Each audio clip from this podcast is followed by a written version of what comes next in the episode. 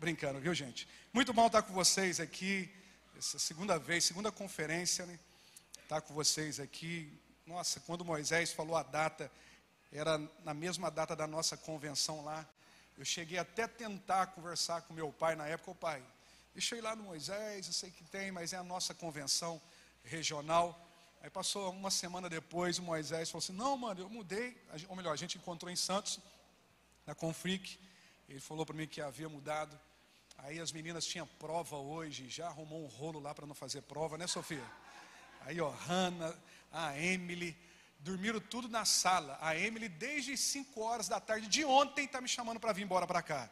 Vamos, papai, vamos, papai, vamos, papai. Mas é muito bom estar com vocês. Estou muito feliz de estar aqui com vocês, encontrar as pastoras Débora e Ruth, que me recebe. Lídia, Lídia, Lídia. Ah, é, nós pedo mais. Não, pelo amor de Deus, aí. Né? Não, mas é, pelo amor de Deus, aquele cachorrinho de todos ele gostou mais é de mim, viu? É, comeu até a minha escova, gente. Será por quê, né? O cachorrinho dela é desse tamanho, gente. Eu estou falando cachorrinho é desse tamanho. É, dois. Na hora que ia dormir, só me beirava. Rapaz, esse cachorrinho deve ser fêmea. É. E os meninos deixaram o cachorro sair. Ela nem sabe disso, né? Você soube? Israel deixou o cachorro sair lá, Jesus amado. E para achar o cachorro, não achava o cachorro, mas conseguimos. No final da tarde lá a gente conseguiu achar o cachorro. mas é muito bom estar aqui com vocês. E eu quero aproveitar para a gente conversar bastante. O missionário Moisés me deixou assim à vontade. Obviamente vou falar dentro do tema que vocês vão trabalhar aqui nesses dias de conferência. Por incrível que pareça, no final do ano a gente estava fazendo um levantamento na nossa igreja, lá em Perdões, e a gente falava justamente sobre essa palavra, aceleração. É, esses dois anos de pandemia é, pegou o mundo, ou melhor, é, pegou o mundo de surpresa, mas nós que conhecemos a palavra de Deus, não ficamos surpreendidos. Mas uma coisa ficou muito claro, é como cenário político, econômico, é, como que as coisas aceleraram de uma forma muito assim assustadora. Até escatologicamente falando, o pessoal que estuda é, sobre os tempos dos fins, eles acreditavam muito que a volta de Jesus, aqueles estudiosos, ah, 50 anos, 100 anos, 200 anos, daqui uns 500 anos, né? Mas depois desses últimos dois anos, três anos, muitos deles já têm repensado sobre isso. Eu tenho um cunhado meu que ele é professor teológico da, da, da Batista em Juiz de Fora, e ele estava dizendo para mim que pessoal da Convenção Batista tem sentado para conversar muito sobre posicionamentos escatológicos deles, a visão deles, justamente por causa dessa questão do aceleramento. Muitas coisas aceleraram nesses dois anos. E eu creio que a igreja, ela tem que aproveitar também esse momento e entender que o Senhor quer que nós venhamos viver uma vida para a glória dEle e trabalhar ainda mais com intensidade. E eu quero é, compartilhar com vocês algo que eu já tenho compartilhado na igreja que eu sou pastor, que a gente, eu não fiz uma conferência como vocês estão fazendo uma conferência aqui, mas temos conversado isso com a liderança sobre a, a importância de intensificar os nossos esforços, os nossos trabalhos. É, é proposital demais esse tempo para nós evangelizarmos, pregarmos. A gente estava nos Estados Unidos, o missionário Moisés mandou para o pastor Davi como foi a invasão do amor de Deus aqui em Valadares. O pastor Davi até me mostrou para mim é, um, pedaço do vídeo, algumas fotos. Foi seis mil pessoas, né, Moisés? Vocês evangelizaram aqui, né? Cinco mil e poucas pessoas. É, a invasão do amor de Deus em perdões, a gente não. Eu não estava presente, mas tivemos também é, um tempo impactante. Foi poderoso. Eu não sei se é o problema do missionário Moisés aqui, viu, Moisés? Mas o que faltou para mim lá foi mão de obra tanta gente querendo Deus, abrindo suas casas para receberem casa de paz, e eu não tinha mão de obra. Eu tive que criar agora todo mês uma rede de líderes para treinar novos líderes, porque a gente acabou perdendo pessoas, de tanta gente querendo entregar suas vidas para Jesus, mas não tinha ninguém para cuidar. Então eu creio que foi um tempo incrível que nós vivemos como igreja, vocês viveram como igreja, e precisamos continuar a fazer isso. Aceleração significa isso, é continuar. qual a maneira que nós desaceleramos? Não necessariamente precisamos brecar ou pisar no freio. É só deixar de fazermos aquilo que nós estávamos fazendo. Quem dirige o carro aqui sabe muito bem que você não precisa pisar no freio para você parar o seu carro. É só deixar de acelerar que uma hora ele vai parar. Então, isso tem acontecido, infelizmente, tem acontecido, infelizmente, com a boa parte da igreja. É, algumas semanas atrás eu peguei alguns dados que eu fiquei chocado. É, no estado do Rio de Janeiro e no estado de São Paulo, o número de agnósticos, no meio dos jovens agnósticos e ateístas, já são maiores do que os números de jovens é, evangélicos e católicos. Estado do Rio de Janeiro e São Paulo, o número de jovens que se denominam ateus e agnósticos já é maior do que o número de evangélicos e católicos juntos, irmãos. Juntos. Eu fiquei muito assustado com tudo isso. Eu falei, meu Deus, o que está acontecendo com a gente? E dentro disso veio a palavra do Senhor. Na hora que o missionário Moisés falou comigo lá em Santos, mano, a gente vai trabalhar sobre aceleração. E eu disse para ele, a gente tem falado isso lá na igreja também. É o mesmo espírito. E eu quero compartilhar com vocês algumas coisas que têm não feito a igreja brecar, mas tem feito a igreja deixar de acelerar. Porque entenda uma coisa, nós paramos a aceleração, não é simplesmente quando pisamos no freio, é quando, quando deixamos de fazer aquilo que o Senhor nos chamou para fazer. Talvez você venha aqui à igreja, talvez você participa de uma casa de paz, uma eclésia, talvez você participa da comunidade de fé, mas você não está mais fluindo como você fluía antes. Você não está mais executando como você executava antes. Aí você pode dizer para mim, pastor, eu não pisei no freio.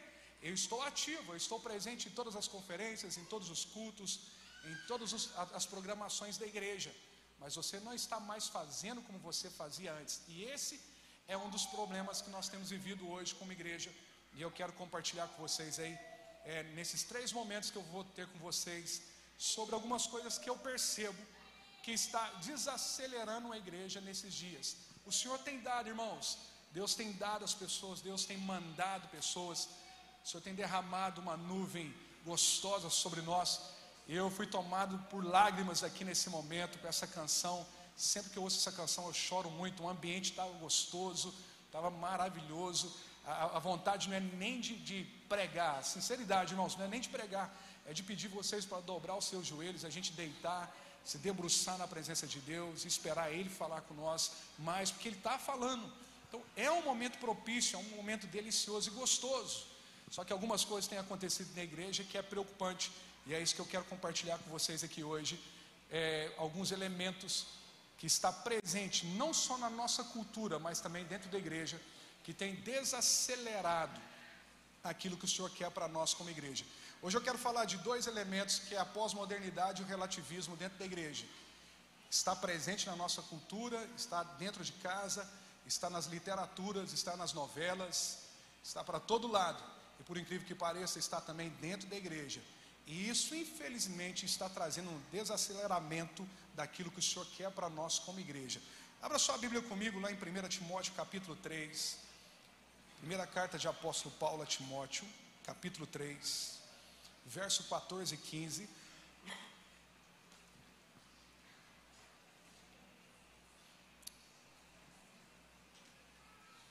Primeira carta de apóstolo Paulo a Timóteo, capítulo 3, verso 14 e 15. Quem achou, diga amém. Vamos lá então. Embora espero vê-lo em breve, escrevo-lhe essas coisas agora, para que se eu demorar, você saiba como as pessoas devem se comportar na casa de Deus. Fala comigo assim, como as pessoas, diga mais forte, como as pessoas devem comportar na casa de Deus. Agora olha que interessante o que Paulo está dizendo aqui. Ela é a igreja do Deus vivo. Fala comigo assim, casa de Deus. Fala mais forte, casa de Deus. É a igreja do Deus vivo. Casa de Deus é a igreja do Deus vivo. Agora, mais surpreendente de tudo isso é o que ele termina aqui. Ela é a igreja do Deus vivo, coluna e alicerce da verdade. A igreja que é casa de Deus é coluna e alicerce da verdade. Em outras palavras, ela é a base da verdade. Ela não é a verdade, mas é coluna e alicerce da verdade. Feche seus olhos, vamos orar. Feche seus olhos. Senhor, eu quero te dar graças ao Pai por esse tempo. O Senhor tem me permitido chegar aqui, Senhor, nessa casa que é uma referência para nós, é o exemplo, é uma inspiração para nós. A vida do missionário Moisés, que é uma autoridade em nossa vida, que tem sempre, ó Deus, nos abençoado. Como é bom, Deus, poder estar aqui. Eu sei, ó Deus, do tamanho da responsabilidade de poder ministrar essa casa, essa igreja. Eles que são, ó Deus, tremendamente ministrados pelo seu pastor. Pai, eu não mereço a tua misericórdia, o teu amor, não mereço, ó Deus, a confiança, não sou digno, ó Deus, nem de estar vivo, quanto mais de estar falando essa casa, essa geração e esse tempo. Mas apesar de mim, Jesus, fale conosco nessa noite. Apesar de mim, ministra aos nossos corações. Apesar de mim, Senhor, libera algo poderoso para nossas vidas, pois nós precisamos, ó Deus. Me usa, pois eu sou apenas instrumento do Senhor, nada além disso. Em nome de Jesus. Amém. Irmãos, preste atenção. Eu disse para vocês no início que eu vou falar de duas coisas presentes dentro da igreja que traz, infelizmente, essa desaceleração, que tem trago um prejuízo muito grande para a nossa geração.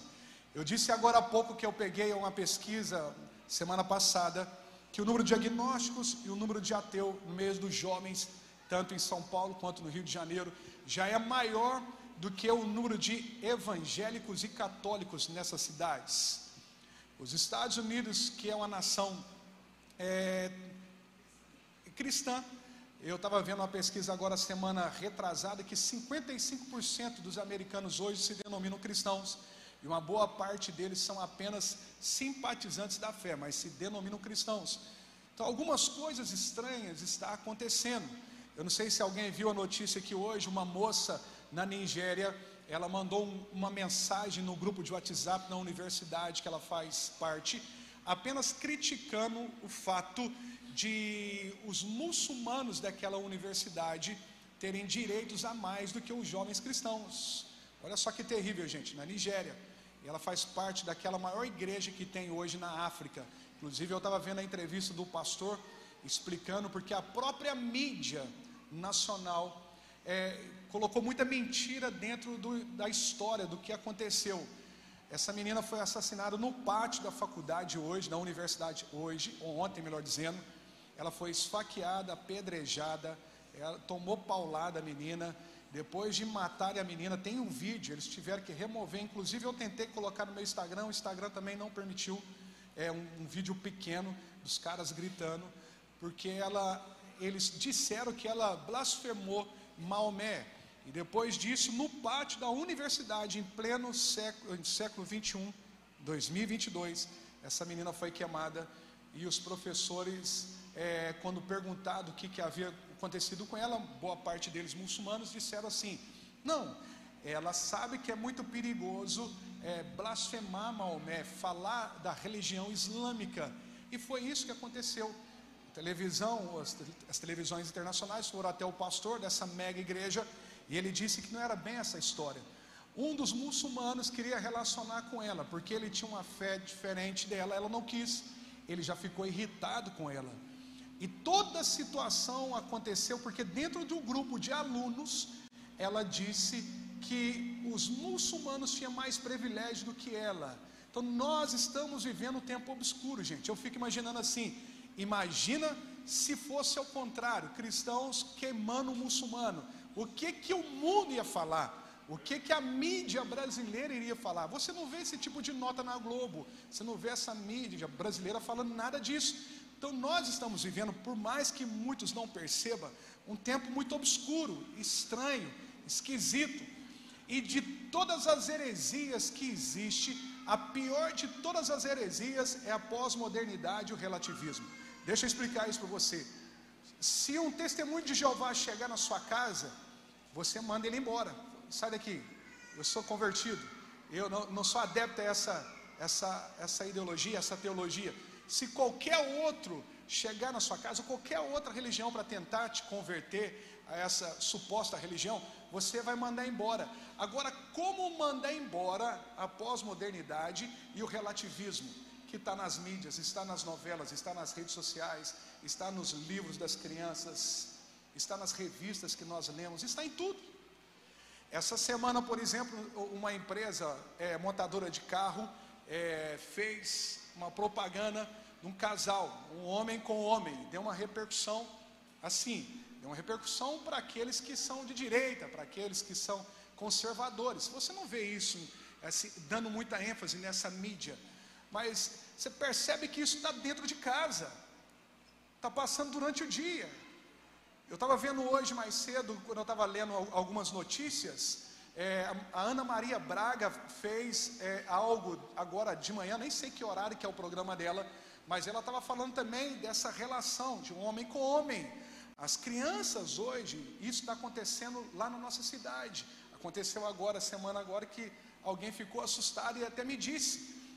A menininha de oito anos chegou na, na sala e a, a outra amiguinha dela falou assim: é, Seu pai vai vir na reunião? Vai, vai vir na reunião. Ah, tá. Então, os meus dois pais também vai vir na reunião.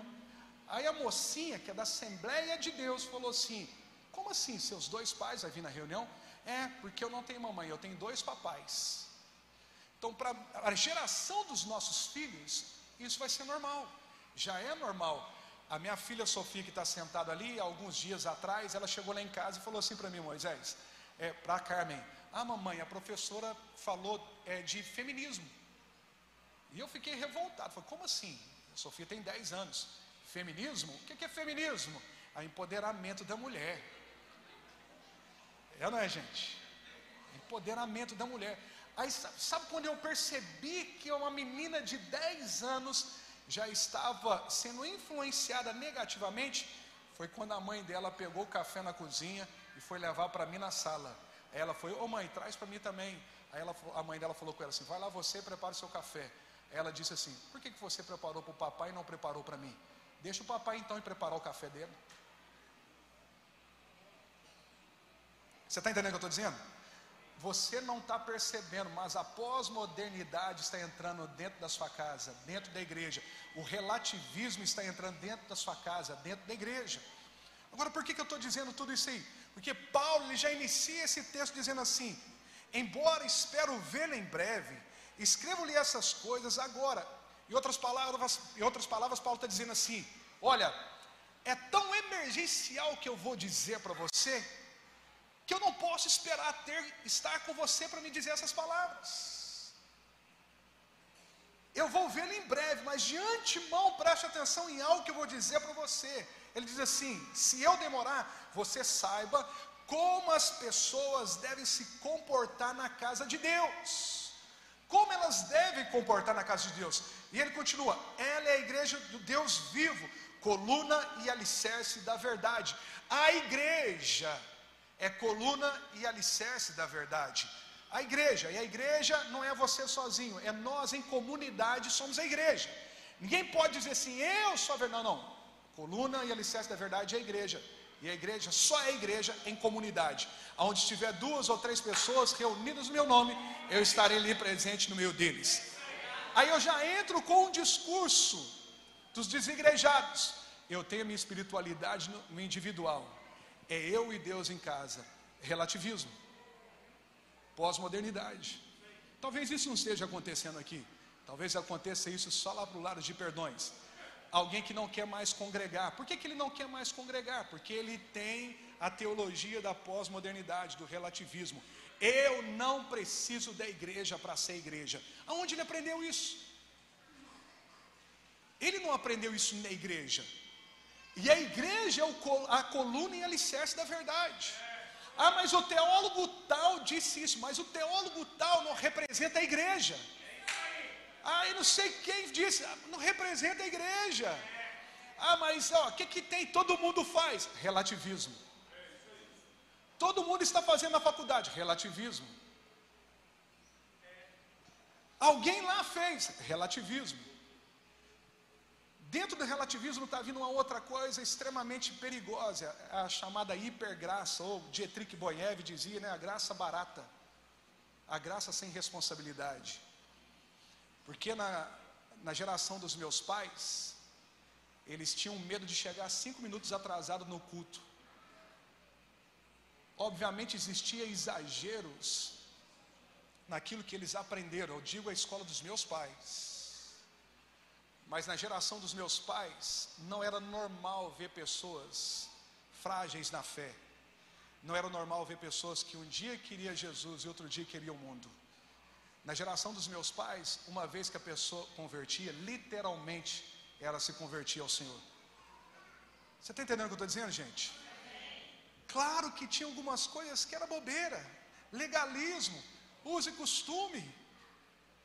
Mas eles foram ensinados a, de uma forma inocente a guardar com pureza doutrinas essenciais da igreja, coisas importantes da igreja. Eu não sei se aqui no Moisés era assim, aqui eu acho que creio assim. O pessoal da escola do passado era assim.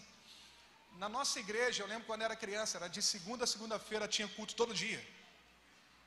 Culto todo dia, todo dia culto, culto, culto, culto. Aí um dia eu fui questionar minha mãe sobre isso. Falei, mãe, todo dia a gente vai para a igreja, deixa eu fazer outra coisa, todo dia. Aí minha mãe falou assim para mim: mostra para mim lá na Bíblia lá como que funcionava antigamente. E eles se reuniam todos os dias. Todos os dias. A gente só vem no domingo hoje e está achando ruim ainda quando passa cinco minutos depois do culto. O relativismo está acabando com a gente. A geração passada dobrava o joelho nove horas da noite para orar e só levantava oito horas da manhã no outro dia. As nossas mini vigílias hoje vai de dez à meia-noite e a gente já acha que é muito. Relativismo. Quem está me compreendendo, diga amém. Obviamente, eu vou repetir isso para vocês: tem, tem exageros, tem legalismo, tem uso e costumes, tem. Mas o relativismo é tão atual dentro da igreja que aquilo que era sagrado para a geração passada, hoje já é algo não tão importante para nós. Aquilo que era importante para eles, hoje é baboseira para nós. Eu quero que nós venhamos pensar aqui nessa noite em termos de equilíbrio nós nos libertamos sim de muitos legalismos, de, de usos e costumes, de muita coisa que a gente foi para as Sagradas Escrituras e não encontramos isso. Mas contra, quantas coisas terríveis vieram também a, a partir de, dessa liberdade que nós demos para outras coisas entrar na igreja. Irmãos, preste atenção em algo que eu vou dizer para você. Nós fazemos parte da geração que ela está nesse meio, ou melhor, ela participou dessa transição da era moderna para a era pós-moderna. Nós fazemos parte disso. É por isso que eu estou falando isso aqui para você. Eu não sei o que vai ser da próxima geração. Porque o pós-modernismo, o relativismo vai ser algo tão, mas tão intrínseco a eles que eu não sei se vai ter alguém para alertá-los sobre isso. Por que, que eu estou falando isso com você? Eu lembro quando chegou o primeiro computador na minha casa. O computador ele veio antes de eu nascer. Mas a gente não tinha computador em casa. Eu lembro quando chegou aquele caixote em casa, a gente tinha medo até de colocar o dedo. O meu pai gritava de novo: cuidado, cuidado com esse negócio aí. Na hora que ligava aquela televisão lá, aquele negócio falando com a gente, você clicava, tal, aqueles, foi vindo. Daqui a pouco chegou o celular. Quem aqui é da época dos três segundos? Você lembra do três segundos? Onde você está? Estou aqui na avenida. Sai para fora. Que demônio era isso, né, gente? Quem é dessa época aí dá glória a Deus? Glória a Deus. Fala com essa criançada para fazer isso que eu ia. Joga você mora na parede quebra essa praga. Que miséria é essa, pai? Ficar em três segundos para não gastar bônus. Era assim, não é, gente? Aqueles caixotes de celular. Hoje é aqui. Você liga lá do outro lado, nos Estados Unidos, né, pastora? Aqui. Oi, tudo bem? Está aqui. Nós fazemos parte dessa geração que está no processo da transição da modernidade para a pós-modernidade. É por isso que nós temos um olhar crítico. Mas o que será da próxima geração? O que será das minhas filhas? O que será dos nossos filhos? Se não tiver alguém para alertá-los, para eles tomarem cuidado com algumas coisas que não é pecado, mas que de uma maneira sorrateira vai eliminando ou vai tirando o chão deles, a base deles. Daqui a pouco a igreja não é mais o alicerce e a coluna da verdade. Daqui a pouco é o BBB o alicerce a coluna da verdade. Daqui a pouco é o progressismo, é a coluna e alicerce da verdade. Daqui a pouco os nossos jovens estão dizendo assim para nós: por que, que homem não pode beijar outro homem? Porque é tão normal para eles isso. Vocês sabiam que 70% dos jovens evangélicos no Brasil, acima de 15 anos, já perderam a virgindade? 70%. 70%. Você achar uma moça de 15 anos para cima na igreja hoje virgem é, é um mico-leão dourado. É um bicho de extinção. Quando achar, meu irmão, marca o casamento para a semana que vem. Porque não acha, gente. Eu, obviamente eu estou brincando com vocês. Mas é com seriedade que eu estou dizendo isso. Preste atenção. A Bíblia não condena isso? A Bíblia condena. E ela é a coluna e alicerce da verdade. Então nós fazemos parte desse período. A igreja, um tempo atrás, não aceitava algumas condutas. Hoje a gente já está relativizando. Por quê? A gente vai perder a família, vai perder as pessoas. Os puritanos, para a pessoa fazer parte da, da comunidade dos puritanos, ele tinha que fazer um curso durante três anos a cinco anos. Dentro da conduta deles, eles iam analisar se aquela pessoa podia fazer parte da comunidade de fé. Já pensou? Três a cinco anos estudar a Bíblia, conhecer a Bíblia e ver se realmente havia convertido ao Senhor. Converteu, então agora a gente pode batizar. Claro que existia alguns exageros em muitas coisas no, no decorrer da igreja, irmãos. Mas eu quero te chamar para a gente refletir algumas coisas que está acontecendo no nosso meio, que está desacelerando aquilo que Deus quer fazer em nós. O Senhor quer fazer, mas Ele não pode fazer porque vai contra a palavra dele. Como ele pode abençoar algo que ele condena? Como ele pode abençoar algo que ele não permite? Ele não pode fazer isso. A gente conversa muito, eu, missionário Moisés, a gente sonha com um monte de coisa na igreja. A igreja de Cristo, a gente sonha com muita coisa. A gente ora, a gente fica, meu Deus, quando que vai acontecer isso? Às vezes somos tomados de, de, de, de grandes expectativas, e em outros momentos a gente acaba baixando a temperatura, porque a gente percebe e a gente sabe que Deus não pode abençoar aquilo que Ele mesmo condena. Não pode acontecer. Então deixa eu dizer algo para você. A grande profecia pós-moderna se chama relativismo. Você já viu aquele irmão daquele demônio não tem nada a ver? Ele não veio na Santa Ceia? Não tem nada a ver. Ele não veio na RCE? Não tem nada a ver. Ele não vem numa conferência como essa, não tem nada a ver. Ele não vem num seminário, não tem nada a ver. O que, que eu quero dizer para você? Alguém esses dias falou assim para mim, o pastor, eu não fui na Santa Ceia, a nossa Santa Ceia foi semana passada, porque foi dia das mães. A gente até compreende, dia das mães, vai estar com a mãe, mas terça-feira nós servimos Santa Ceia na igreja também. Domingo de manhã, domingo à noite e terça-feira no RCE. Mas terça-feira também não deu. Mas assim, né, pastor? Não tem nada a ver, né? Eu não vou perder a salvação, né?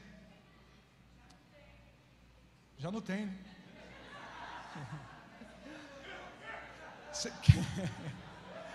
Quem está me entendendo aí, diga amém, gente. Obviamente que a gente sabe que ele não vai perder a salvação porque ele perdeu uma santa ceia, irmãos. Mas já é um sintoma que algo errado está acontecendo na vida dele. Sabe por quê? Ele não desprezou a comunhão com os irmãos. Ele desprezou o corpo e o sangue de Cristo. Dá essa água para mim, Carmen. Fazendo um favor, essa aí está mais quentinha. Obrigado. Vocês tomam minha água tudo? Eu trouxe a água porque ela estava quentinha, né, irmãos? Preste atenção que eu vou dizer para vocês. Sabe quantos irmãos não tomaram ceia na nossa igreja? Eu estou falando da, minha, da igreja que eu pastorei, da minha igreja não, da igreja que eu pastorei. 50 irmãos não tomaram a Santa Ceia nessa última ceia. Aí um irmão da liderança disse: Meu pastor, o que, que o senhor acha da gente fazer uma Santa Ceia especial para essas pessoas? Tem que ter. Muita gente perdeu a Santa Ceia. Aí você percebe que as pessoas vão relativizando algo que é tão sério. Aí eu conversando com meu pai, sabe o que meu pai me disse? Se eu tivesse que trabalhar na Santa Ceia na época que eu converti, patrão podia me mandar embora, mas eu não abria mão da Santa Ceia. Algo errado está acontecendo com a nossa geração. Algo estranho. Por que, que nós não conseguimos orar mais como nós orávamos antigamente? Relativismo. Não precisa orar tanto. Não precisa pagar o preço. Não é bem assim. Você já viu o discurso dessa moçada? Não é bem assim. Então preste atenção. Ainda que esse nome seja de pouco conhecido por muitos dentro da igreja, mas na cultura lá fora, a sua experiência é sentida por todos nós. E em algum momento nós relativizamos algo que é muito sério. Ah, estou cansado, o senhor vai me entender. Um dia eu ouvi um homem, assim, eu me admiro, eu admiro demais, John Stott. Aí eu lendo um livro de John Stott, na hora que o John Stott falou que ele, lia, que ele orava quando dava 40 minutos por dia, eu fiquei abismado. Aí ele falou assim: Eu leio três capítulos da Bíblia por dia. Eu falei assim: Rapaz do céu, eu estou mais crente que o John Stott. Mas é obviamente a pegada dele, a cultura dele, dele, beleza. No decorrer do discurso dele, que é um homem de Deus, irmãos, homem poderoso, não chego nem na unha dele.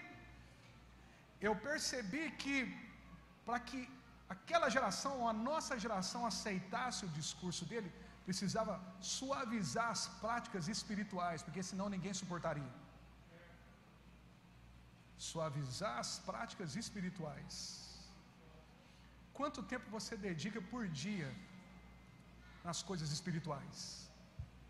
Se você tivesse a mesma intensidade para com as coisas espirituais como você tem para as coisas pessoais, o que, que nós estaríamos fazendo para o reino de Deus? Relativismo. Nós gastamos, a gente vive nessa época, nesse problema de estereótipo. As pessoas é 5 horas da manhã, caminhando, correndo, academia. Não tem nada de errado nisso, apesar de que Paulo fala que isso de pouco proveito tem. Paulo fala isso, muito pouco proveito. Mas beleza, vamos cuidar, é isso aí. Mas você não pode abrir mão das outras práticas. Por que, que nós não vamos? É muito mais fácil ir para o YouTube, ver alguém falando de uma certa doutrina que o pastor falou na igreja que me incomoda. Vamos ver se existe um outro pastor que pensa diferente e que vai me absolver do meu pecado, da minha falha. Preste atenção.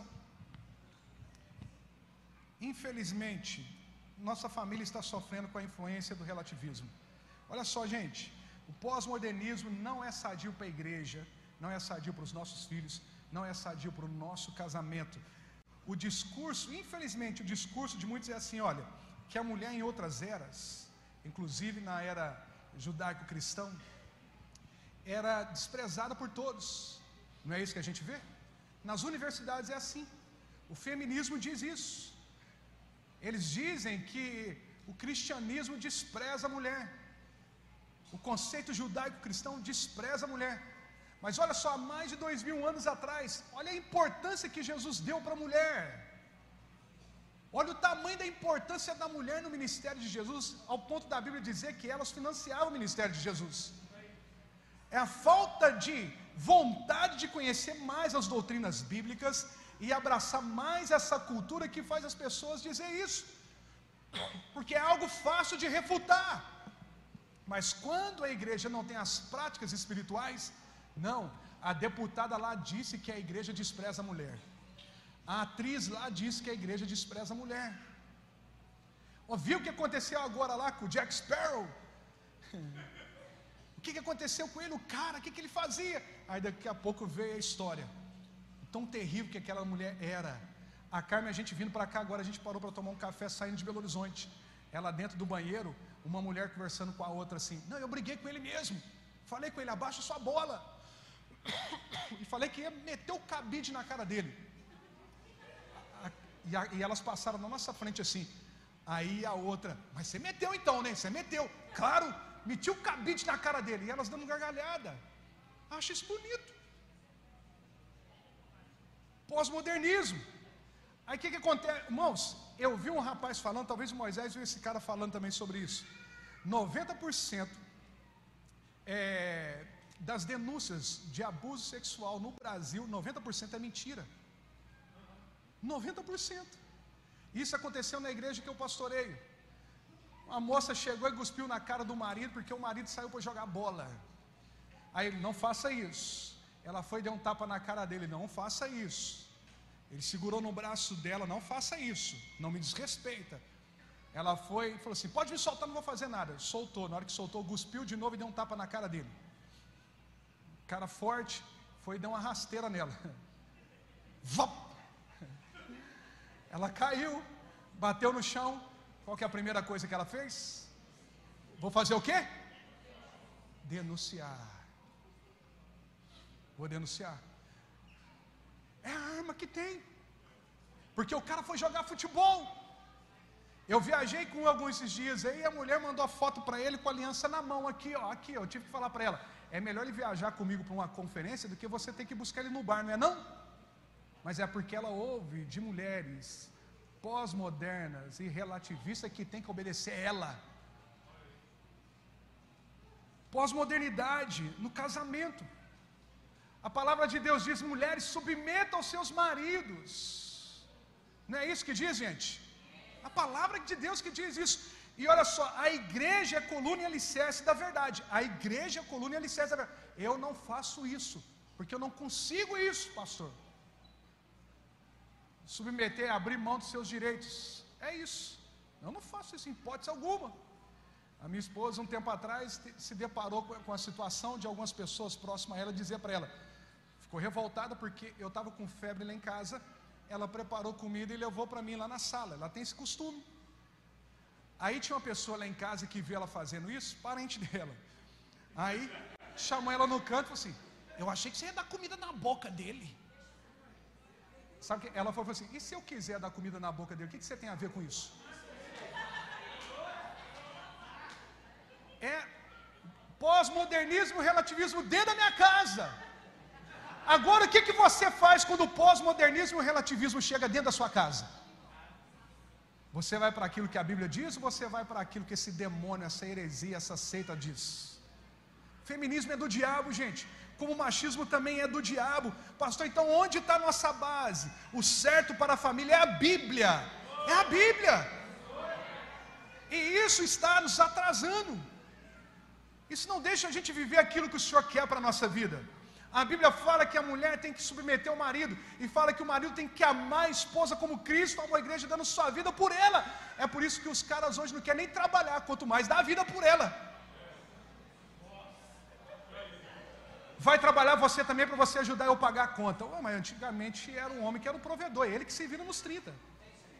O meu pai chegou perto de mim e do meu irmão, a gente era adolescente, para jovem, sentou a gente assim, eu estou vendo que você está na fasezinha de querer namorar. Acho que está até vindo. Ele falou que ia ver o culto nosso hoje aqui. Beijo, pai. Beijo, mãe. Aí falou assim: senta aí. Você nunca tira uma mulher da casa dela se você não estiver preparado para dar mais para ela do que ela já tem na, na casa dela. Falei, que é isso, pai? Como assim? Se você for tirar uma mulher da casa dela, esteja preparado para dar para ela mais do que ela tem na casa dela. Aí na época eu brinquei com ele assim: Mas e se eu casar com a filha do Bill Gates? A resposta curta e simples: você não casará com ela, certamente.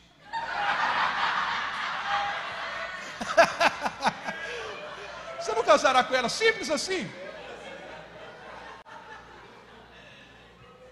Aí eu casei com a Carmen, não é filho do Bill Gates, não. Mas é filho da Dona Maria. Que é invocada, viu gente? Dona Maria. Quem está me entendendo aí, diga amém, gente. Eu tenho 36 anos, vou fazer 37 em julho agora. Não tem muito tempo que meu pai falou isso comigo. Eu tive que conversar com um rapaz esses dias que ele, que ele colocava a esposa para vender verdura na rua enquanto ele ficava sentadinho na praça vendo o movimento. Depois se revelou uma, uma gazela, né? Saiu, abandonou a esposa e foi ficar com outro homem. Mas estava na cara que isso ia acontecer. Por que, que eu estou dizendo isso, gente? Dentro da igreja está acontecendo isso. Uma irmã um dia chegou perto de mim na igreja e falou assim: Pastor, preste atenção. Eu estou lavando roupa desse homem aí, desse traço aí, de, lá em casa, na mão, a cueca dele na mão, enquanto ele está investindo numa bicicleta de 5 mil reais. Ele não poderia comprar um tanquinho uma máquina para mim? Ao discurso, mas ela trabalha também. Por que, que ela não compra para ela? relativismo, pós-modernismo. Oh, mas você vive debaixo do mesmo teto que eu, por que, que você não pode ajudar nas contas também? Gente, em consenso, tudo bem, os dois estão juntos, ok, legal, mas a gente aprendeu isso, e a Bíblia ensina isso: que o homem deve amar sua esposa como Cristo amou a igreja e dá a vida por ela. Sai segunda-feira e dá sua vida pela sua casa, pela sua esposa. Na terça-feira vai suar por causa dela, vai trabalhar por causa dela, vai conquistar por causa dela. Aí eu não gosto desse serviço. Você não tem que gostar, não, tem que trabalhar porque você tem boleto para pagar. O homem faz isso. Agora a mulher, o que, é que ela faz? A mulher, a palavra de Deus diz que a mulher sábia é aquela que acorda antes de todos na sua casa e arruma um café do marido e dos filhos.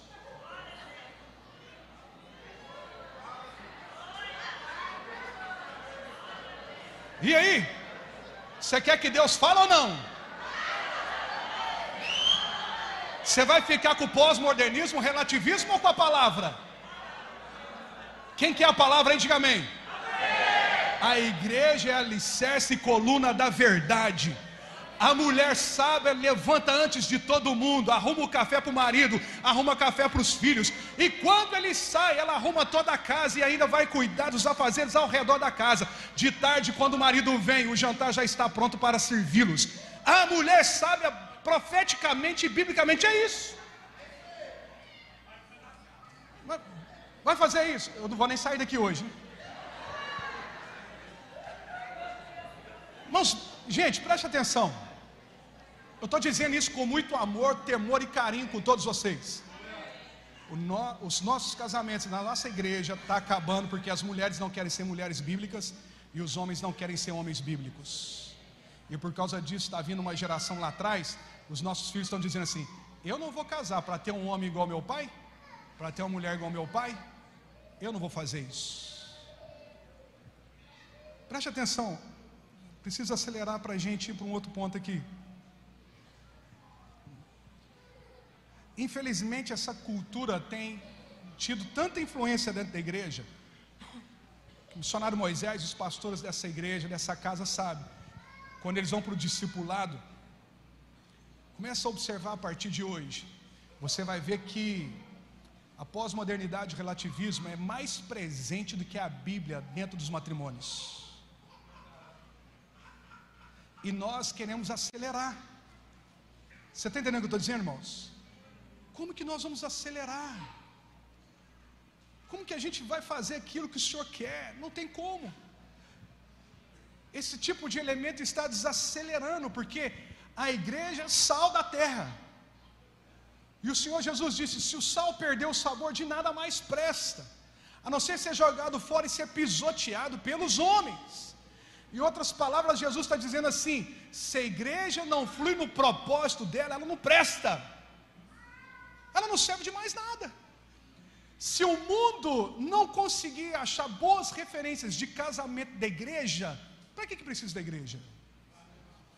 Se não achar boas referências de mulheres na igreja, para que precisar da igreja? Boas referências de homens na igreja, para que precisar da igreja? Boas referências de como educar os filhos, para que a igreja, irmãos? Vocês a luz do mundo, é o nosso propósito, sermos diferentes, agirmos diferente. Essa cultura está mais presente do que a gente imagina. Outra coisa interessante que eu coloquei aqui é a autoridade, autoridade marital, pais e filhos. Não tem mais. Sabe por quê? Que se você levantar a mão para corrigir o seu filho hoje, você tem problema com o conceito tutelar. Porque a Xuxa diz que você não deve ir para a violência, você deve dialogar. É assim não é, gente? É ou não é? Quem aqui apanhou de cinto? Levanta sua mão. Você não morreu, não? Quem aqui apanhou de bambu? Levanta a mão. Quem apanhou de vara? Levanta a mão. Mas você está vivo ainda? Ninguém suicidou? Ninguém saiu do armário também não? O que, que é o discurso da, da, da dona Xuxa? Não pode fazer isso vai afetar o psicológico deles, com o emocional deles, vai atrapalhar eles. Olha só, irmãos. A minha mãe lá em casa tinha uma mangueira que chamava Mangueira da Família. Ela era rosinha, dessa grossura. E na Santa Ceia esses dias ela falou que a mangueira era mais fina do que meu dedo. Meu dedo é bem fino. Eu falei, mãe, deixa eu falar uma coisa para o senhor e aprenda de uma vez por todas. Quem bate, esquece. Quem apanha, nunca esquece. A mangueira era assim, dessa grossura. E quando ela dava aquela curva aqui na costela, quando ela finalizava na barriga, irmãos, era um mês inteiro chorando. Que é coisa de filho de pastor. Vamos para a casa da irmã tal fazer visita. Vamos. Aí chegava lá bolinho de, bolinho de chuva, com café preto, um queijinho. Aí a minha mãe, é só um. Uma bandeja desse tamanho de bolinho, minha mãe, só um. Ela, ela deve estar tá vendo a gente, falando, que miséria é essa, gente? Só um bolinho, mãe. Só... Aí as irmãs, né, Moisés, ficavam assim, né? Ô oh, meu filho, come, pega mais um pouquinho. Pô, mãe, tá vendo, mãe? Só um pouquinho. Aí esse pouquinho ia metendo bronca. Aí a minha mãe, gracinha. Minha mãe é triste, gente. Mas de Deus, por, eu estou aqui porque eu sou resultado dela, né, gente? Lá em casa a gente conversa. Nunca conversou coisa nenhuma. Esse negócio da Xuxa nunca funcionou lá em casa. Mas por incrível que pareça, lá em casa todo mundo é pastor, é homem de Deus e mulher de Deus. Não tem ninguém assassino, ninguém ladrão, ninguém desvirtuou, ninguém saiu do armário, ou entrou no armário, ou fez qualquer outra coisa. Chegava lá em casa, meu pai parava o carro, nós vamos conversar. Eu saía primeiro, que todo mundo subia no meu, no meu quarto, colocava duas, três, quatro calça jeans, umas três jaquetas, colocava touca, ia para a sala e falou assim: estou preparado para a conversa. Porque eu sabia que era uma guerra. Eu lembro a última vez que a minha mãe foi me dar um couro, eu fiquei em pé perto dela, eu estava bem maior do que ela. Senta, menino! Eu falei, não, mas agora eu tenho que escolher, eu posso escolher do jeito que eu vou apanhar? Eu quero apanhar em pé. Mas não está tendo jeito, senta! Eu, aí eu falei assim, não, eu quero apanhar em pé, bate, bate. Ela começou a rir, acabou não me batendo coisa alguma. Hoje a gente senta, a gente dá gargalhada de tudo isso. De tudo isso. Uma mãe esses dias para trás, eu sou um cara, eu tenho tatuagem, gente. Você não vai desviar por causa disso, não, vai? Não, eu tenho tatuagem. É uma irmã esses dias. Que miséria, hein? Deve ser uma terrível para sua mãe ver isso, hein? Que tristeza. Oh, Jesus, tem misericórdia. Os filhos tudo divorciado. Tudo divorciado. Menino que não paga boleto não conseguiu dar conta de, um, de uma família. E a minha mãe está triste comigo porque eu tenho tatuagem. Eu estou abrindo aspas aqui para a gente rir, mas a gente precisa refletir alguma coisa. Preste atenção. Tem um pastor que ele diz, um pastor americano, esqueci o nome dele agora, a, a pastora Lídia depois pode tentar me lembrar. Um que é, é até ator, tem uma barba grande, um negro forte, esqueci o nome dele agora. Ele diz assim: se você não educar seus filhos, Roma vai educá-los. E eles estão educando. Eles estão educando, porque nós estamos relativizando. Eles passam mais tempo na escola do que com a gente. Eles passam quatro, cinco horas na escola. Quando eles chegam em casa, a gente está cansado, vai dormir. Não temos tempo para ensinar eles como serem homens de Deus e homens bíblicos, mulheres de Deus e mulheres bíblicas. Você está entendendo o que eu estou dizendo? E como que a gente quer acelerar? Não vai, não anda. Preste atenção, irmãos. A força da religião das crianças está nos pais. Olha só, crianças são observadoras e imitadoras. Se elas não tiverem boas referências em casa, ela vai arrumar essas referências lá fora. Nós estamos empolgados com as nossas canções, esse ambiente de glória, isso é bom demais, mas precisamos urgentemente voltarmos a termos cultos caseiros, domésticos, sentar e abrir a Bíblia ensinar para os nossos filhos. Você precisa amar Jesus. É dessa maneira que você vai funcionar. Alguns dias atrás eu estava indo para o meu curso, numa outra cidade, estava todo mundo dentro do quarto, dentro do carro comigo as minhas três filhas, a Emily menorzinha não estava entendendo, estava no celular. Sabe o que eu fiz com a Sofia com a Johanna? Comecei a falar do Senhor Jesus para elas e disse: Olha, não há salvação fora da fé cristã. Não é só porque seu pai é pastor, não. Como assim, papai? Jesus disse: Eu sou o caminho, a verdade e a vida, ninguém vai ao Pai a não ser por mim. Aquele que crê em mim viverá eternamente.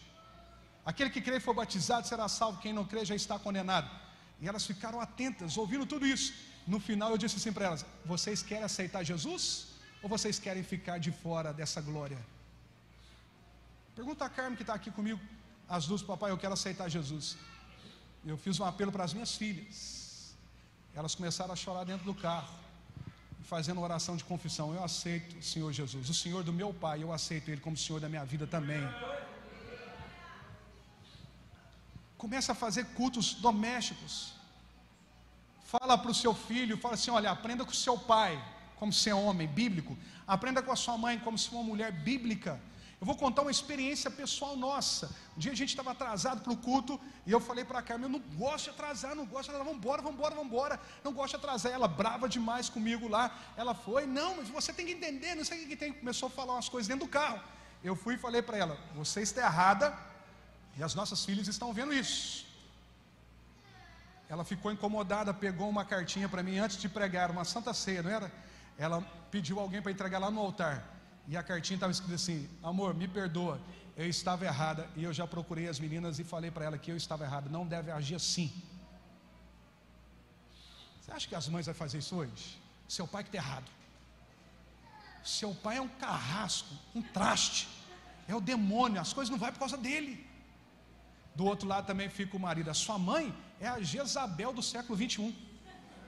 Isso é um demônio. Essa é não é a pombagira, é o pombal inteiro que está aí dentro. E sabe o que é o pior de tudo isso, gente? Preste atenção. Levantarão para si mestres que falam aquilo que eles gostam de ouvir. O falso mestre não surge se não tiver o falso, a falsa ovelha. Só vai aparecer o falso mestre por causa da falsa ovelha. Levantarão para si mestres. Se não tiver quem levante, eles não vão surgir. Mas como você não gosta, ou alguém não gosta daquilo que a Sagrada Escritura diz, vamos levantar alguém que relativiza isso? Vamos levantar alguém que tem um discurso diferente disso? Vamos levantar alguém que pregue diferente disso? Eu preciso acelerar porque o nosso tempo está esgotando. Só para vocês prestarem atenção, o livro mais vendido nos Estados Unidos, na Europa e na Austrália sobre criação de filhos se chama Criando Meninos e Meninas. Sabe o que esse livro diz? Olha só, Moisés, que coisa terrível. Eu vi isso no livro, eu tive que colocar aqui. Dizem que os pais deveriam permitir que os filhos escolhessem tudo o que serão no futuro. Tudo. Deixa os filhos escolherem ainda que as opções de seus filhos não sejam as que eles próprios gostariam. Por exemplo, no livro diz que os pais, diz aos pais que se conformem caso seus meninos demonstrem gostar de outros meninos. O livro mais vendido nos Estados Unidos, Austrália e Europa sobre como criar filhos. Diz ainda: ter um filho homossexual não é o fim do mundo. Deixe o seu filho ser qualquer coisa que desejar pós-modernidade, relativismo na literatura. Livro mais vendido de educação de filhos nos Estados Unidos, Europa e Austrália. Uns dias atrás, um menino na nossa igreja, 14 para 15 anos, chegou perto de mim e falou: Pastor, é o seguinte, na minha sala eu estou com algumas dificuldades. Eu falei: Por quê? Porque na minha sala, esses dias, falando sobre sexualidade, todo mundo na minha sala disse que é pansexual, a modinha. Pansexual. Eu falei: É, e aí, o que está pegando? Não, porque eu falei que era hétero, até a professora riu de mim. A professora riu do menino porque ele disse que era hétero. Na outra semana foram casos assim, é, é, isolados mais próximos. Chegou uma mãe na igreja para dizer para mim que o filho dela, ou melhor, uma tia de uma criança, teve uma experiência num colégio lá. E que o menino falou que era hétero dentro da sala de aula, dentro da sala de aula. A professora virou para ele, deu risada e disse assim: Como você pode dizer que é hétero se você nunca se envolveu com outro menininho? Se fosse filho meu, meu irmão, rapaz do céu. Aí ela, pastor, o que, que eu faço? Está acontecendo isso, isso, isso, isso. Aí vem cá, o seu filho passa quatro, cinco horas dentro da escola. Chega em casa e você só fica no futebol. Chega em casa e você só fica na internet. Chega em casa, você só fica preocupado em pagar boleto. Chega em casa, você só fica preocupado com dinheiro, com os afazeres da casa. E você não ensina sobre a cultura do reino e depois quer xingar a igreja porque a igreja não tem uma programação para segurar os jovens. Eu falei com o missionário Moisés, falei, mano, eu vi essa semana um negócio numa igreja nos Estados Unidos que me assustou. Uma igreja, uma mega igreja, uma mega church nos Estados Unidos fecharam as portas e vendeu a igreja porque não tinha jovens na igreja para assumir o lugar dos velhos. A pessoa mais nova na igreja tinha 70 anos e não tinha condições de liderar a igreja. Não tinha jovens. Não foi o que eu falei com você? Não tem, mas por quê? Aí alguém fez uma pergunta: o que, que aconteceu com eles? Aí teve um sábiozinho, sabe aqueles irmãos simplesinhos, que todo mundo fica bravo com ele porque ele é meio rabugento e solta tudo? Mais ou menos igual eu, assim, mais ou menos. Ele falou assim: esses jovens não querem saber de Deus porque também ninguém se importou em ensinar Deus a eles. Ensinou. Nós estamos preocupados com a ritualística, com a cerimônia, mas com vida de Deus, com palavra, ensinar a nossa casa. Muitos, infelizmente, têm desperdiçado isso. Sabe o que, a Bíblia diz? O relativismo diz: deixe o seu filho ser o que ele quer, deixe o seu filho seguir o caminho dele. Olha, não discipline o seu filho, vá para o diálogo, nem a Xuxa. Sabe o que a Bíblia diz? Provérbios capítulo 23, verso 13: Não retires da criança a disciplina, porque fustigando a tu com a vara, nem por isso morrerá. Não vai morrer. Não vai morrer. Dá uma varada no lombo você ver, não vai morrer. Uma vez eu peguei um dinheiro do meu pai que estava em cima da mesa, querendo fazer gracinha com os amiguinhos na escola, e levei, cheguei na escola. Hoje eu vou comprar salgado para todo mundo. Aí a dona que estava lá, ouviu, e o que? Você tem muito dinheiro aí? Tem não. Quem quer salgado aí? Bateu um fiozinho para meu pai. Chegou lá e falou: Não, pai, é porque o dinheiro estava dando mole ali. Estava dando mole. Meu irmão, meu pai me pegou nesse dia. Ele não pegou a vara, não, ele pegou foi a correia. Mas deu tanta correada, depois colocou minha mão em cima do dinheiro e falou assim: Esse dinheiro não é meu. Aí eu tive que falar não sei quantas vezes: Esse dinheiro não é meu, e tomando. Pá, esse dinheiro é meu. Pá, esse dinheiro é meu. Não, é meu. Aí hoje a gente fala, ô oh, filhinho, bem, bem, ô oh, docinho do papai. Aí tem aquele monte de Kiko dentro da igreja. Já viu aqueles hominhos Kiko? É a dona Florinda, vem cá. É, é, é, como é, é? Tesouro. O tesouro. O pastor xinga, não xinga o tesouro. Não fala bravo com o tesouro. Não é assim. O menino está com 18 anos, 20 anos, 30 anos, está dentro de casa, não arruma nada para fazer. Aí o pastor vai falar alguma coisa, é ele que está errado. Não tire deles a disciplina, ele não vai morrer. Pergunta para quem está ao seu lado: você vai ficar do lado do relativismo ou da palavra? Fala para ele, só te lembrando que a igreja é o alicerce é o alicerce e a coluna da verdade. E conhecereis a verdade, a verdade vos. Você quer bênção na sua casa, na sua vida, aceleração em todas as áreas. Bate a mão no ombro de quem está ao seu lado e fala assim: então vai para a palavra. Vai para a palavra. Por mais que seja confrontadora, vai para a palavra. O que, que o relativismo diz? Diz que não existe uma verdade absoluta. Cada ser humano é portador de suas próprias convicções. E todos, olha só, e todos são filosoficamente válidas, independentemente das crenças do próximo, pois não há verdade absoluta a reger o mundo. Você já percebeu como que nós estamos abertos a isso ultimamente? Você viu o que aconteceu e agora no Rio de Janeiro? Quão terrível foi essa questão no Rio de Janeiro aí, é, do ocultismo? Dois pastores aí agora estão tá sendo processados porque falou que Enxu é demônio e tal, está dando o que falar.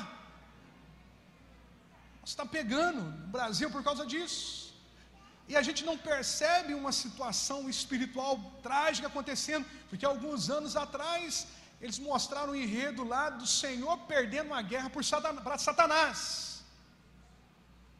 Agora esse ano já foi uma coisa terrível novamente eu, me mandaram o vídeo do rapaz que fez lá um tal do Enxu lá. Perguntam, cara, você é um ator? Sou um ator, mas você fez muito bem, até parecia que você tinha incorporado. Aí o cara disse: Não, não era eu mesmo, não, era ele. O cara ficou endemoniado em rede nacional, gente. Rede nacional. A gente tem um cara lá em Perdões, lá que o cara fez seminário em Brasília. A gente estava falando sobre isso hoje. Fez seminário em Brasília, casou. Daqui a pouco, ah, eu acho que eu não quero isso para mim, não. Eu sou boy. Juntou com outro cara que era chefe de terreiro. E foi para Quimbanda ou Umbanda, não sei para onde que ele foi, para os quintos dos infernos. Umbanda. É banda. Aí agora, semana passada, eu já fiquei sabendo de uma outra mocinha também. Ela andou lá na igreja, teve um tempo na igreja, que anda fazendo algumas simpatias e alguns feitiços brancos para alguém. Aí sabe o que é o negócio? Relativismo. Não tem nada a ver. Quem já ouviu aquela palavra que todo caminho leva até a Deus? Levanta a sua mão. Mensagem do relativismo. E é uma verdade isso? Qual que é a verdade absoluta? Eu sou o caminho, eu sou a verdade, eu sou a vida. Como refutamos, gente, essa mensagem do pós-modernismo, do relativismo? O próprio Senhor Jesus refutou isso. Eu sou a verdade. A verdade absoluta está em Cristo. Então não é arrogância da minha parte isso, não é. A gente teve um encontro do DDD semana passada, foi uma galerinha católica demais. Oh, beleza, vou pegar esse povo, é hoje. Não há salvação fora da fé cristã, ponto. Mas teologicamente tem muita fé cristã aí que está errando. E que é o único caminho é Jesus. Só Ele é o caminho. Não há outro caminho além dele não há salvação além dele, não há libertação além dele, não há transformação além dele. Aí eu vou sair dessa igreja, eu acho que eu quero flertar, quero conhecer outras religiões. Começa no relativismo. Deixa eu acelerar para a gente terminar aqui, preste atenção. O relativismo é refutado por Cristo, lá em João, eu falei o texto 14, verso 6. Eu sou o caminho, a verdade, a vida, ninguém vai ao Pai a não ser por mim. E Salmos 119, vamos ler esse último texto? Salmos 119, Salmos de número 119, verso 160. Vamos ficar de pé para a gente ler esse texto?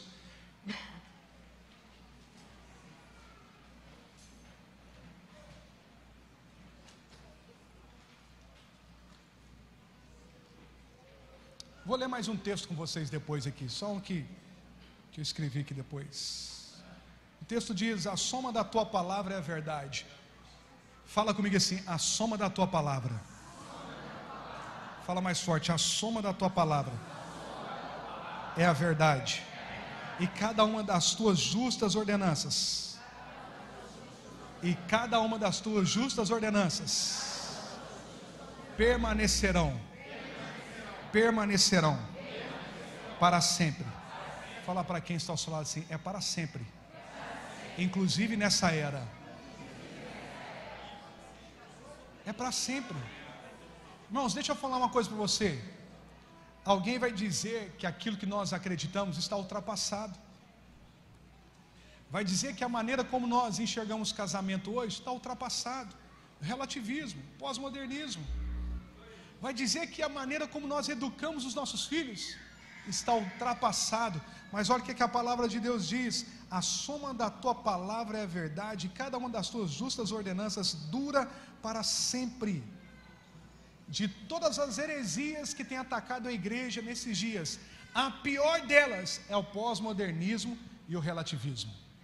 Porque está na cultura, está na literatura, está nas novelas, está nos jornais, está na televisão e está também dentro da igreja. Agora eu quero ler um último texto com vocês. Que apesar de tudo isso, fala com quem está ao seu lado, pega na mão desse irmão que está ao seu lado, pega na mão dele.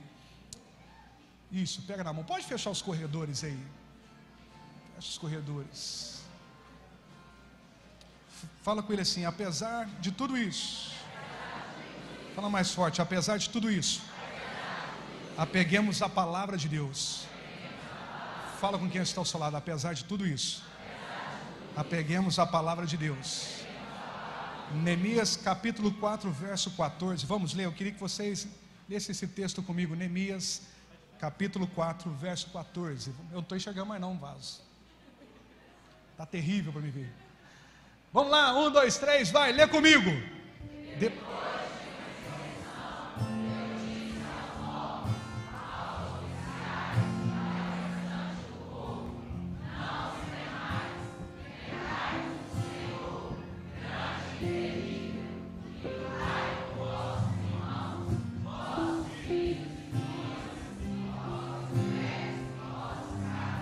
Fala para quem está ao seu lado assim: nós precisamos lutar pelos nossos filhos, nossas senhoras, nossa casa. Nós precisamos lutar. Meu irmão, será que tem alguém aqui para orar e lutar pela nossa casa aí? Será que tem alguém? Fica com a sua mão ligada aí. Há dois meses atrás, eu estava lá na igreja e eu vindo para o culto, o Senhor ministrou muito meu coração algo, viu, missionário Moisés? Tem dois meses que todos os cultos a gente diminuiu um pouquinho o louvor e a gente está fazendo de 15 a 20 minutos de joelhos de oração. Tem sido tremendo, irmãos, a atmosfera. E eu tenho usado isso aqui com eles. Nós precisamos lutar pela nossa casa. Infelizmente, tem irmãos que eles precisam de programas de oração na igreja para eles orarem. Então, já que não tem programa sempre, todos os, todos os cultos, nós temos levantado um clamor pela nossa casa, pela nossa família, repreendendo esse espírito da pós-modernidade, do relativismo. Talvez você esteja em paz nesse momento. Nós estamos falando de aceleração. Mas daqui dois anos, três anos, daqui alguns anos, se nós não nos posicionarmos agora, nós não vamos ter jovens na igreja. Talvez você vai perder os seus jovens. Eles estão entrando na universidade aí, meu irmão. Só coisa terrível. Olha, eu formei administração há 13 anos atrás. Na época, se falava tanto de Karl Marx que um dia eu ousei tentar falar contra de Karl Marx, quase que eles me apedrejaram dentro de sala de aula. Se nós não doutrinarmos os nossos filhos, Roma vai doutrinar os nossos filhos. Se nós queremos acelerar nós precisamos remover aquilo que está fazendo nós desacelerarmos. Relativismo, pós-modernidade. Seja uma mulher bíblica, seja um homem bíblico, tenha uma casa que tenha a palavra de Deus como referência. Vamos para a palavra de Deus. Não é difícil. Não é difícil. Se nós sermos tomados pelo Espírito Santo, não vai ser difícil. Nós sermos uma casa abençoada Homens, segundo as Sagradas Escrituras. Mulheres, segundo as Sagradas Escrituras. Jovens, segundo as Sagradas Escrituras. Essa galera que está chegando precisa ter um outro discurso. Eles não podem vir para os nossos cultos, os momentos que a gente tem de espiritualidade, ouvir boas músicas, mas não entenderem claramente a verdade. Eles precisam entender a verdade. A soma da tua palavra é a verdade. A soma da tua palavra. Olha só. Agostinho ele diz uma coisa muito interessante.